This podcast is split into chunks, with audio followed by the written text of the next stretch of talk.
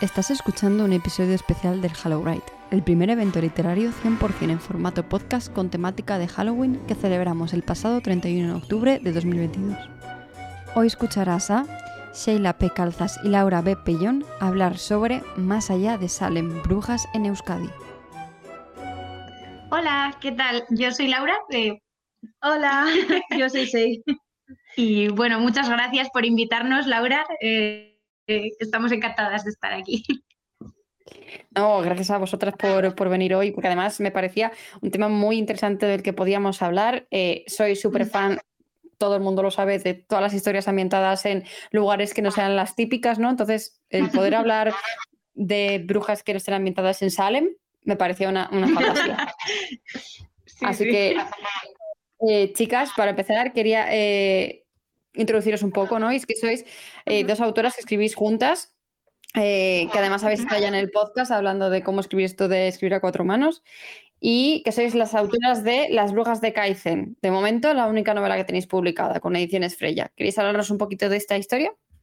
Sí, Genial, pues bueno, efectivamente acabamos de publicar Las Brujas de Kaizen con, con Freya y, nada, bueno, por contaros un poquito, para el que no lo sepa, pues es, una novela de fantasía urbana contemporánea, ambientada en el País Vasco, nosotras somos las dos de, allí, del País Vasco, y, bueno, pues fundamentalmente trata sobre un aquelarre de, brujas de allí, del País Vasco, que, se dedican pues a cuidar la tierra, ¿no? Pues a purificar los ríos, a limpiar el aire, pues para contrarrestar un poco los efectos eh, contaminantes pues del ser humano, ¿no? Y pues bueno, para cuidar el planeta. Y entonces, pues eh, no sé si quieres añadir algo. pues es un poco de setting, realmente la novela parte de, eso, de la que la recaisen en concreto, que hacen todos los todos los meses o cada cierto tiempo un ritual para buscar brujas nuevas de su linaje, porque claro, ya cada vez los humanos contaminan más y las brujas no crecen mucho en número, de hecho están disminuyendo, entonces necesitan toda la ayuda que puedan conseguir. Y bueno, les encomiendan esta misión a Ekia y Lasky, que son dos brujas jóvenes de la Quelarre, y pues encuentran un rastro de energía en Madrid y se van para allí a ver qué encuentran. Correcto. Y con eso empieza un poco el, la acción o la, Sí, empieza a desarrollarse un poco la, trama de. Y pasan cosas. Y luego empiezan a pasar cosas, otras cosas. Correcto. O sea, que lo que hacéis es juntar vuestro lugar de nacimiento, el lugar natal, ¿no? Con el lugar en el que estáis viviendo ahora. Sí, bueno, a decir verdad, Madrid solo sale un poquito. Sí, realmente el peso está en el País Vasco. Correcto, sí, sí. Hay una pequeña excusa. Claro, eso es vamos con la parte guay de la charla, que a mí esta me hacía muy, mucha y especial ilusión. Me encanta hablar de, en general, cómo se exploran este tipo de seres en otras partes del mundo, ¿no? Porque ¿en qué se diferencian las brujas estadounidenses que conocemos de estilo Sabrina, de estilo eh, todas las brujas que solemos ver, eh, de la brujería española y en concreto la vasca? Bueno, yo creo que realmente eh, tienen también muchas similitudes porque sí que es verdad que hoy en día hemos bebido mucho de la cultura americana y, nos, pues, nos, afecta, ¿no? A la hora de crear también es algo que, no se puede ignorar, pero sí que es verdad que creemos que igual sí como que la mitología en Europa o bueno, en España, el País Vasco y tal, el tema de la brujería está mucho más ligado a la naturaleza y no se percibe tanto como algo negativo como, o sea, en, Estados Unidos siempre está, o sea, desde el punto de vista siempre está que se demoniza mucho, ¿no? Aquí también es verdad que desde que entró, el cristianismo se empezó a demonizar la brujería, pero en, origen era un culto a la naturaleza, básicamente, entonces sí que está muy ligado a, eso. También la magia es más de ritual, es menos pues hechizos activos o, inmediatos, aunque en nuestra novela es un poco mezcla en algunos sentidos, sí. pero bueno, eso ya se, se va explicando y se va dejando ver. Em, también es que yo creo que, por ejemplo, en el, bueno, en el País Vasco, en lo que dices, España, Europa, es como más colectiva la magia, ¿no? O sea, todo el tema de los aquelarres, el, tema de la comunidad, ¿no? Eh, es bastante, tiene bastante peso. Quizá en las brujas eh, estadounidenses, por lo que nos ha llegado al menos, es como más individualista, por así decirlo.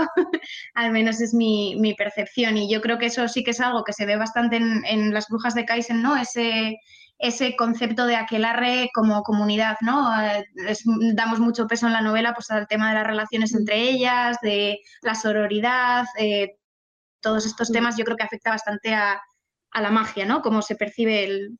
Sí, también estoy pensando ahora que otra cosa que me parece también eh, incidiendo ahí en lo de la individualidad es el hecho de que estamos igual muy acostumbradas a ver también el típico, la típica bruja que descubre que es bruja ella sola y está ahí rodeada de humanos y tiene su librito de hechizos y va lanzando hechizos. Y es como un poco, pues lo que decía, ¿no? Individual, activa, tal. El clásico camino del héroe. Sí, sí, no, y también yo estaba pensando, por ejemplo, en, bueno, no es una bruja, bruja, pero en los descendientes de Disney, eh, claro, que va mal ahí con su librito y es la única que lanza hechizos, porque el resto no son brujas. Entonces, claro. Sí.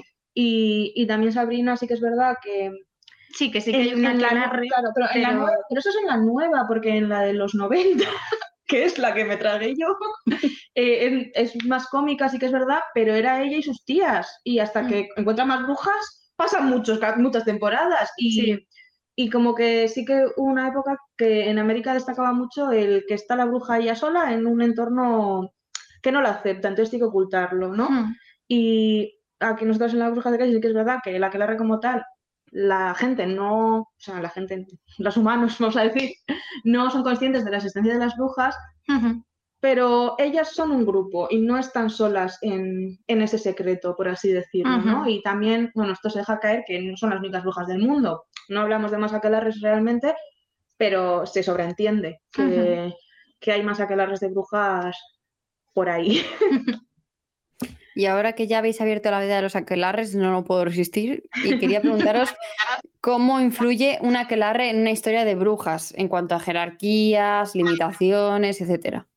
Hmm, pues la verdad que, bueno, yo creo que influye bastante, sobre todo a la hora de pues, construir construcción de personajes, eh, las tensiones internas entre ellas también. O sea, a mí me parece que, que ayuda bastante tener clara esa estructura, ¿no? Esa jerarquía y, se puede explotar a, favor de la trama, ¿no? Para mm, llevar la narrativa por donde a ti te interesa, no sé, yo creo que es, que es bastante útil en ese sentido, ¿no? Y que, pues eso, las, las dinámicas entre ellas al final no dejan de ser personas, ¿no? Entonces, pues yo creo que es bastante interesante de explorar en ese sentido, ¿no? El cómo funciona, ¿no? Porque al final son pues su propia sociedad. También te da pie, yo creo, al poder introducir otro mundo, por así decirlo como, porque al final, vale, si es el mundo real, esto es eh, realismo, eh, no, eh, no, fantasía urbana. Entonces se basa en, la actualidad, en, bueno, pasa ahí en el País Vasco, pero sí que es verdad que, el mundo de las brujas es suyo, es propio. Entonces hmm. al final te da la opción de, crear ahí un, micro clima, vamos a decir, no sé cómo expresarlo. Su propio entorno. Su propio entorno y poder explotar y desarrollar ahí diferentes dinámicas que, hmm también lo que decía Lau, ¿no? Que al final te permite desarrollar los personajes, ponerlos también, setearlos de una forma concreta, porque claro, no es lo mismo ser la matriarca que ser la última mono que acaba de entrar en el aquelarre y que no sabe hacer nada. Entonces al final sí que es verdad que como construcción de personaje también te da un punto de partida hmm. para ciertos personajes que pueden ser importantes o interesantes de, también yo creo que cambia un poco el enfoque y sí que puede influir eh, lo que comentábamos antes de sabe el mundo que las brujas existen, por así decirlo, ¿no? Porque al final, por ejemplo, en Kaizen no, o sea, los humanos no saben de la existencia de las brujas ni de lo que están haciendo, pero creo, por lo que tengo entendido en todas las brujas buenas de Jorge Cienfuegos, que justo son brujas eh, estadounidenses, ¿no? Eh, está ambientado en Nueva York, eh, por lo que tengo entendido el mundo sabe que las brujas están entre nosotros. Entonces como que cambia un poco ese enfoque, ¿no? El no tener que llevarlo en secreto. Claro, sí, tener, tener un secreto tan grande te, al final es te junta mucho con tu aquelarre, ¿no? Claro, te hace meterte un poco en esa burbuja de, de al final, por mucho que hagas amigos fuera o por mucho que puedas tener relaciones con otras personas, no le vas a contar tu secreto a todo el mundo. Realmente, o sea, no es algo que puedas hacer en abierto. Estoy pensando también en, por ejemplo, eh, que no sé realmente en qué brujería está basado, pero Little Witch Academia, la serie, hmm. em, son brujas que, que, en su mundo es normal ser bruja, entonces es hmm. como lo que pasa es que es verdad que eso es más estilo Ghibli y tal, entonces es un... Porque tampoco es hoy en día, porque la estética es más... No sentiría medieval, pero... Sí, antigua. Sí, como... Entonces, claro, tampoco es lo mismo, pero sí que te da juego, pues, dónde seteas el aquelarre, dónde y qué, qué Mm. reglas le das, ¿no? A- ¿Lo saben, no lo saben? ¿Lo decimos, no lo decimos? ¿Es como un secreto mm, que en tal o es más fácil poder hablarlo con alguien Mm. tal? No sé, como que te ayuda mucho a, también dependiendo de lo que quieras tú contar o en qué quieras centrarte, te ayuda a saber dónde, desde dónde partes. O puedes elegir de esa forma de dónde salir. Entonces, cualquier eh, estilo de grupo entre brujas se considera aquelarre. Por ejemplo, en las, tre- en las embrujadas, las originales, en la nueva serie no la he visto, Sí. el poder de tres y todo esto. no, tampoco. Em, diría que no, porque las tríadas también son una cosa como muy potente en el tema brujas. En plan, un aquelarre suele ser un grupo más grande. Yo diría que por lo menos tienen que ser cinco brujas para ser considerado aquelarre. Porque ya te digo, o sea, sobre todo es que el número 3 es como Se ha usado muy bastante importante también, en, en claro. temas de brujería en algunos, en algunas mitologías, en algunos aspectos. Y, y, bueno, en las embrujadas era el poder de tres, que era la cosa, ¿no? El, Sí, lo importante. Entonces, eso es una tríada y es más pequeño y no, no se considera Claro. aquelarre. Yo creo que es un grupo más extenso. tres no son multitud. Es eso. Vale, vale, es vale. aquelarre. Claro. Eh, ¿y vosotras diríais que ayuda de alguna forma la propia mitología vasca para crear el world building de una historia de brujas como la que habéis creado vosotras? Ya que vamos a centrarnos más en nuestras brujas. Sí, la verdad es que sí, mucho, porque la mitología vasca ya parte con- sale con brujas. En plan de es par- las Por brujas son parte de la mitología vasca, de hecho es una parte muy conocida también hacia afuera, porque bueno, pues todo el tema de Zugarramurdi, de los juicios de Logroño, tal, fue como algo muy llamativo en, en su momento y históricamente se habla de brujería. El País Vasco y brujería van un poco de la mano, ¿no? Eh, también es verdad que hay muchísimas mm, criaturas que, pues que te ayudan a setear también ese ambiente de magia más allá de, de la que la en sí, ¿no? De que el mundo también eh, tiene Hmm. su magia y tiene sus... Sí, que eso igual no es tan conocido, ¿no? Como Mm. pueden ser las brujas de Claro, Zugarramurdi, claro. que no ha oído hablar de ello, que no ha visto La película. la película, claro. Pero sí que es verdad que también hay como muchísimas criaturas, lo que dice Sei, ¿no? Que, que sí que pues, nos han resultado útiles a la hora de dar pinceladas, aunque sea, o sea, no tiene por qué ser central a la trama, ¿no? Por ejemplo, como nosotras, pues, pues no, no es central, pero sí que por ambientar un poco ese mundo, ¿no? Que, Mm. bueno, no hemos creado nada, está ahí, ¿no? Pero Sí. eh, al final como que le da como, bueno, consistencia, ¿no? Al world, world building y, bueno, no sé, al final aprovecharse de eso también. El Mm. tema de las criaturas mágicas a mí es algo que me, me Sí. llama mucho la atención. Sí, también eso, volviendo un poco a lo anterior, el tema de la brujería como tal, como, o sea, yo sí que es verdad que tampoco, tampoco hay muchísima información, o sea, hay, hay algún libro, hay información en internet, pero sí que es verdad que como que cultural, o sea, yo tengo como siempre de, de fondo la sensación de que las brujas han ido siempre en grupo en el País Vasco, en plan de, que era una forma de, o sea, como que había mucha sororidad, que igual, que igual, eso igual es percepción mía, ¿no? Pero es como a mí al final mi madre me contaba muchas historias de brujas y yo he ido mucho a Zugarramurdi, al museo de las, de las brujas que hay allí y, y la verdad es que siempre da la sensación de que mitológicamente eran siempre un grupo, ¿no? Que al final lo que hacían era adorar a la diosa, adorar a, a aquel, que era, bueno, no es el demonio, pero se Similar. le, se le ha considerado el demonio.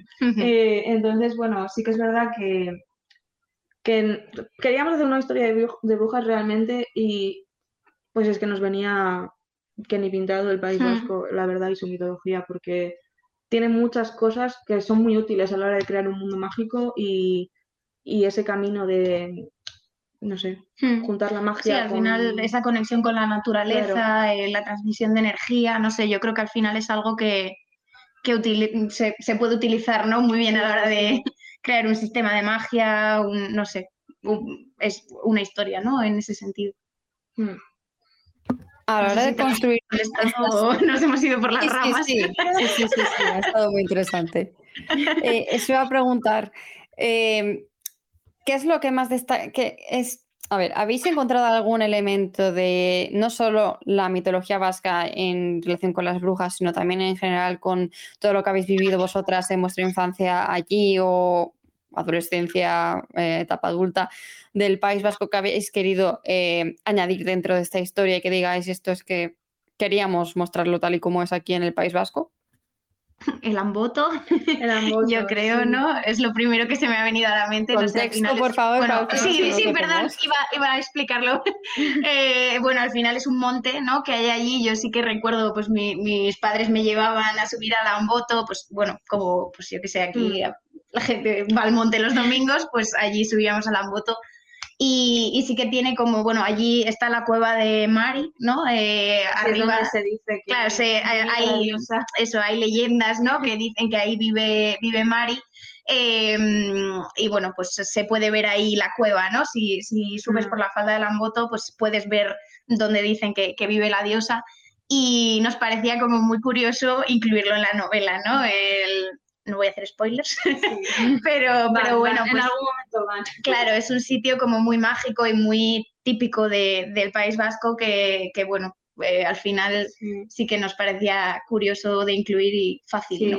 sí, yo también sí que es verdad que, además es que me parece algo como que nosotros lo tomamos como muy natural, pero claro, fuera del País Vasco, pues nadie lo aprende. Pero yo qué sé, nosotros, yo he crecido con historias de lamias, de Galchagorri, de, de, yo qué sé, de Basajaun, de... Es que hay muchísimas criaturas que al final a nosotros nos lo meten pues en, en- en los libros de texto, porque yo al Sí. final, yo estudié en euskera, mi asignatura de euskera, por los textos que leíamos de... Tal, pues como en castellano teníamos un fragmento del Quijote que era insoportable de leer, pues en euskera teníamos una historieta sobre las lamias o una historieta sobre Basajaun. Mm, Y sí que es verdad que ahí se ha usado mucho también para, o yo al menos lo vi mucho como en campañas de reciclaje, no campañas de reciclaje, sino que a la hora de enseñar, nosotros teníamos como un grupito de, o sea, mis, mis coles siempre han sido como muy pro reciclar, por alguna Hmm. razón, no sé, la- pues, tendríamos profes que les gustaba reciclar. Entonces, claro, al final, qué mejor que usar una, un animal mitológico que vive Sí. en los bosques y los cuida para Claro. convencerte de que cuides del bosque y no tires basura. Claro, sí, sí. Claro, entonces al final sí que son cosas que, joder, que al final hemos, yo he crecido con ello, por Mm, ejemplo. Y Sí, vamos, yo me acuerdo en clase de euskera que nos propusieron un ejercicio que era tenías que dibujar un cómic eh, pues de algo relacionado con, pues eso, como inventarte una historia, Sí. ¿no? Y me acuerdo que yo elegí la de las lamias, que bueno, para las que no conozcáis son como criaturas, digamos, eh, estilo sirena, ¿vale? Son como mujeres pero con pies de pato que viven en los ríos, ¿vale? Es el concepto de sirena, de, bueno, te embaucan, ¿no? Eh, Mm. se ponen a cantar y son tan bellas que, bueno, pues te enredan. Eh, y sí que yo recuerdo hacer el cómic, yo que no sé ni dibujar ni nada, pero bueno, yo me inventé mi historia, pues eso, de un humano que se encontraba Sí. con una lamia en un río, tal, y al final es como algo, pues eso, que, que chiqui pues te proponen, ¿no? sí. Y, y bueno, pues es, es curioso, ¿no? Como está, o sea, yo lo tengo súper interiorizado, pero claro, luego sales del Vasco y dices, ah, mira tal, pues las lamias, no sé qué, y te miran como que es una lamia, ¿no? ¿Qué dices? Entonces, no sé, eh, no es que haya lamias en las brujas de Kaizen, pero no sé por qué me ha venido esta anécdota a la Sí. cabeza. No, pero sí que es verdad que, joder, se menciona, sí que es verdad que igual hay cosas que igual están más pasadas, porque al final era un poco como Sí, para Sí, que tampoco, contexto, pero tampoco, es cuestión de hacer info. claro, tampoco íbamos Claro. a, hacer todo leyendas del país. Claro, al final es una mitología Pero, súper extensa, sí, que tampoco es cuestión de aburrir al lector con cosas que ni le van ni le vienen, ¿no? Al final tenía que ser relevante pues, para la trama, para esa situación, ese contexto, pero sí que fue muy bonito el poder meter pinceladas, lo que digo, pues para construir el mood, ¿no? Mm. Y no sé. No sé Qué si- guay, me habéis dado ganas de, de- de- de leer cosas de lamias y demás que yo no conocía. O podéis escribir un estrés sobre ellas, cof, cof. Oye, pues se viene secuela. Yo lo veo, ¿eh? Yo, yo lo veo. Y sí, Y, em, antes de saltar a la última pregunta que tenía yo, invito a las personitas que nos están escuchando a que levanten las manos, uy, me ha sonado la alarma, em, a que levanten las manitas si quieren hacer alguna pregunta acerca de este tema tan interesante, que me parece que podemos eh, sacar mucho de ellas, eh, para preguntaros cómo se mantiene el equilibrio entre la verosimilitud y la fantasía en este tipo de fantasías urbanas. Sobre todo, claro, enfocándonos en que estamos en un, basándonos en una mitología vasca eh, tan potente. sí.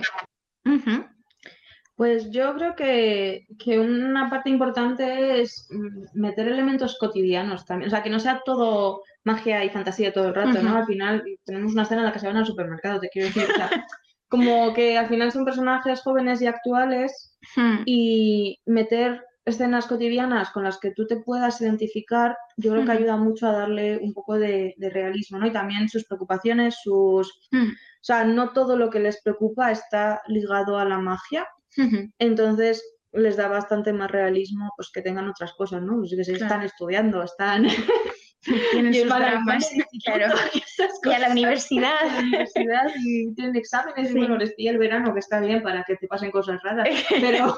Claro, yo creo que ayuda también bastante, al menos en nuestro caso, el, el que sea contemporánea, ¿no? Porque al final, pues eso, mm, todos conocemos la época actual y pues es, es sencillo de escribir en ese sentido y encontrar como el equilibrio, ¿no? Entre, mm.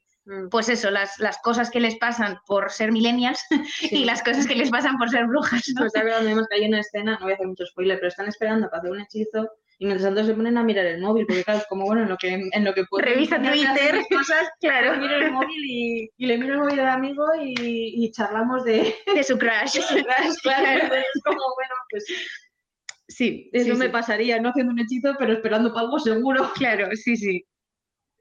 Totalmente agradecida con que las eh, protas sean millennials absolutas y tengan nuestros problemas de hoy en día, la verdad. Sí, sí. Bueno, yo no tengo ya más preguntas. Esta semana he acabado absolutamente todas. Veo que no hay mucha gente, por no decir nadie, levantando la mano. Pero bueno, vamos a darles un poco de tiempo por si acaso. Si queréis añadir alguna cosa que a lo mejor eh, se me ha podido pasar o que queráis añadir vosotras acerca de construir. Eh, eh, historias a lo mejor desde una mitología distinta a la que estamos acostumbrados con esa mítica bruja estadounidense de Halloween, ¿no? Pues este es el momento. Sí, yo sí que quería igual añadir que, que me parece como muy curioso las mitologías propias de, cada región, ¿no? no solo España como país, sino que al final sí que es verdad que aquí cada región tiene sus propias figuras, su propia mitología y sí que es verdad que joder, nosotros sí que nos lanzamos por el País Vasco porque es como, jo, pues es que tampoco hemos visto mucha cosa eh, actual, de, en juvenil, de que trate este, esta mitología. Bueno, sí que es verdad que está la trilogía, no sé si trilogía o saga de los dioses del norte, pero es como más middle grade, creo. Entonces, claro, y sí que es verdad que a mí es algo que me llama la atención, ¿no? Y que me gusta, me gusta leer. Yo creo que está mm. ahora muy en auge eso de decir, joder, pues, ¿para qué no vamos a ir a Estados Unidos o a, o a Reino Unido si tenemos aquí muchísimas cosas por explorar y además es que creo que da un punto de vista muy interesante porque si te has criado en ello, tienes mucho que puedes contar que igual no te has dado mm. cuenta que otra gente igual no sabe. Claro. y le puede interesar hablar sobre ello. Sí, sí, totalmente. O leer sobre ello. No sé, yo creo que yo animo mucho a la gente a eso, a que si tienes una historia pues que te pienses bien si te compensa irte a América o, lo, o te da igual y puedes contarlo en tu pueblo. Que también puede haber historias chulas en América. Sí, pero digo que claro, sí, sí, no, pero quiero decir que al final muchas veces es como el default. Sí, sí, sí. Todo lo guay pasa en América. Claro, es como, no sé, no, si, si, es que me hay que preocuparse si nos han invadido los aliens porque van a ir a Nueva York o al Washington. En España no va a pasar. Estamos salvados. Pero claro, igual pueden pasar cosas aquí también. Claro, sí, sí, totalmente. Además es que yo me acuerdo, bueno, cuando estábamos escribiendo que al final lo hicimos mucho para nosotras, ¿no? Porque... Jo, yo es que a veces me paraba y pensaba, ¿a quién le va a interesar realmente? Porque yo qué sé, es como, pues una novela en el País Vasco, de brujas, tal, mm. eh, eh, no sé, ¿quién va a leer esto? Pero al final es que mm, dejamos ese miedo aparte y dijimos, mira, es lo que yo quiero contar, es con lo que estoy cómoda, es lo que conozco, ¿no? Realmente, y me parece que se puede hacer algo súper guay aquí, ¿no? Y pues ya está, si a alguien le interesa, mm, genial, y si no, pues mira, yo escribo para seis, se escribe para mí, y ya está, y contentísimas, ¿no? Y entonces yo creo que al final como que luego te das cuenta que realmente sí que hay gente a la que le puede interesar eso, por lo que dices de que al final tú, como es tu cultura, lo tienes tan interiorizado y tan normalizado que no te das cuenta hasta que otra gente te dice, ¡jo, qué, qué guay, ¿no? Como qué original o qué exótico, qué tal. Como que realmente ves, ¿no? De, vale, pues es que hay cosas súper interesantes que se pueden explorar aquí a nivel España, no sé, hay un montón de historias, un montón de cosas a nivel nacional, claro. Y, y, es que, no sé, a mí me parece fascinante y ojalá más gente eh, se anime y escriba, ¿no? Sobre mm. sus países, o sea, su ciudad natal, porque... Sí, pero yo, por ejemplo, del norte conozco más, pero del sur tampoco conozco mm. mucho. Me gustaría leer historias ambientadas en mm, zonas del sur.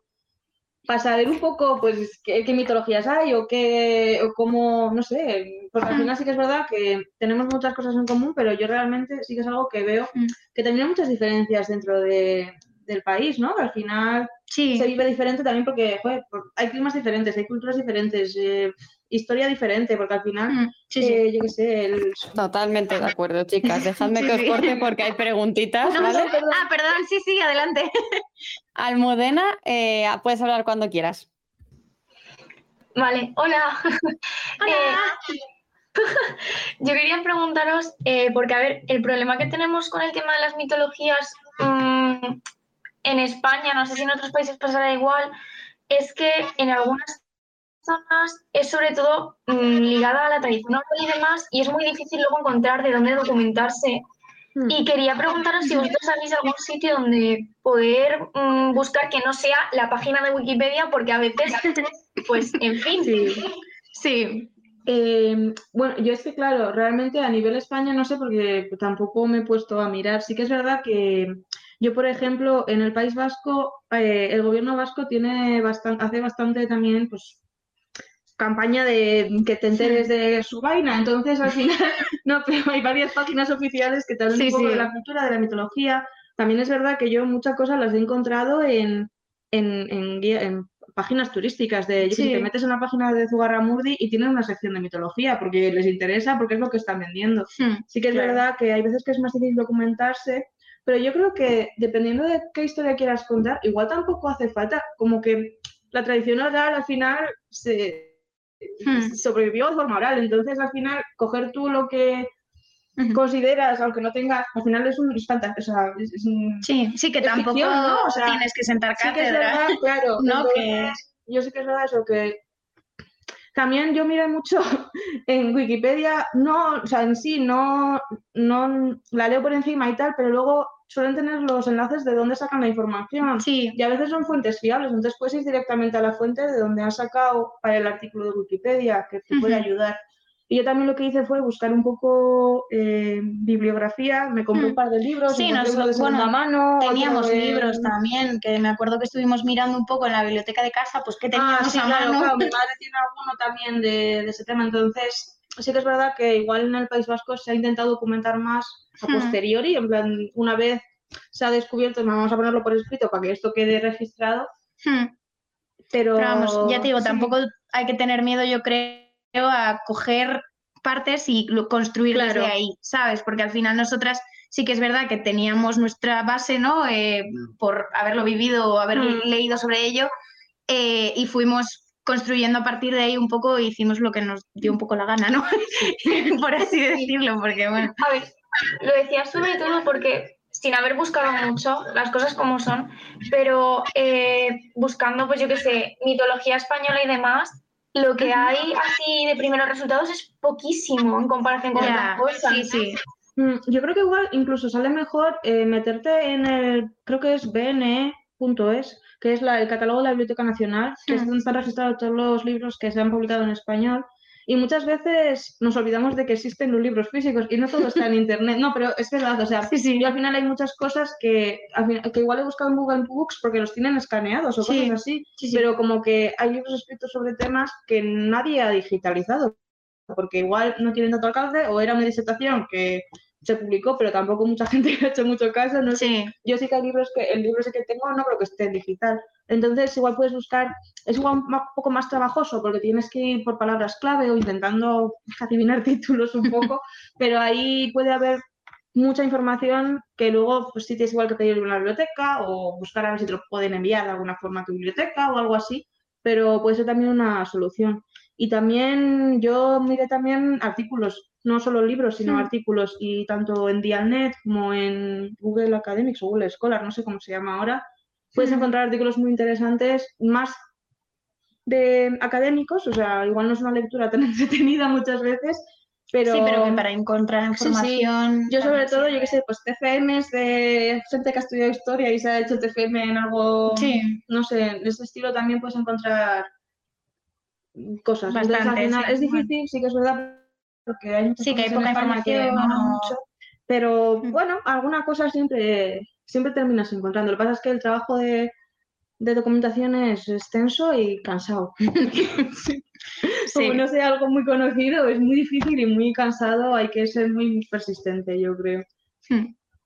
Bueno, pues eh, chicas, vamos a dar por finalizada la charla. Me sabe muy mal el, el CM por tener la mano levantada, pero se nos acaba el tiempo. Lo puedes mandar por Twitter, si no la pregunta.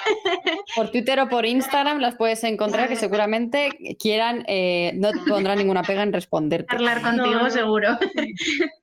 Y bueno, eh, chicas, muchas gracias por venir hoy aquí al Hello Ride para hablarnos de vuestras bruquillas. Muchas gracias, a ti por invitarnos y a todas las personas que nos han estado escuchando. Muchas gracias también.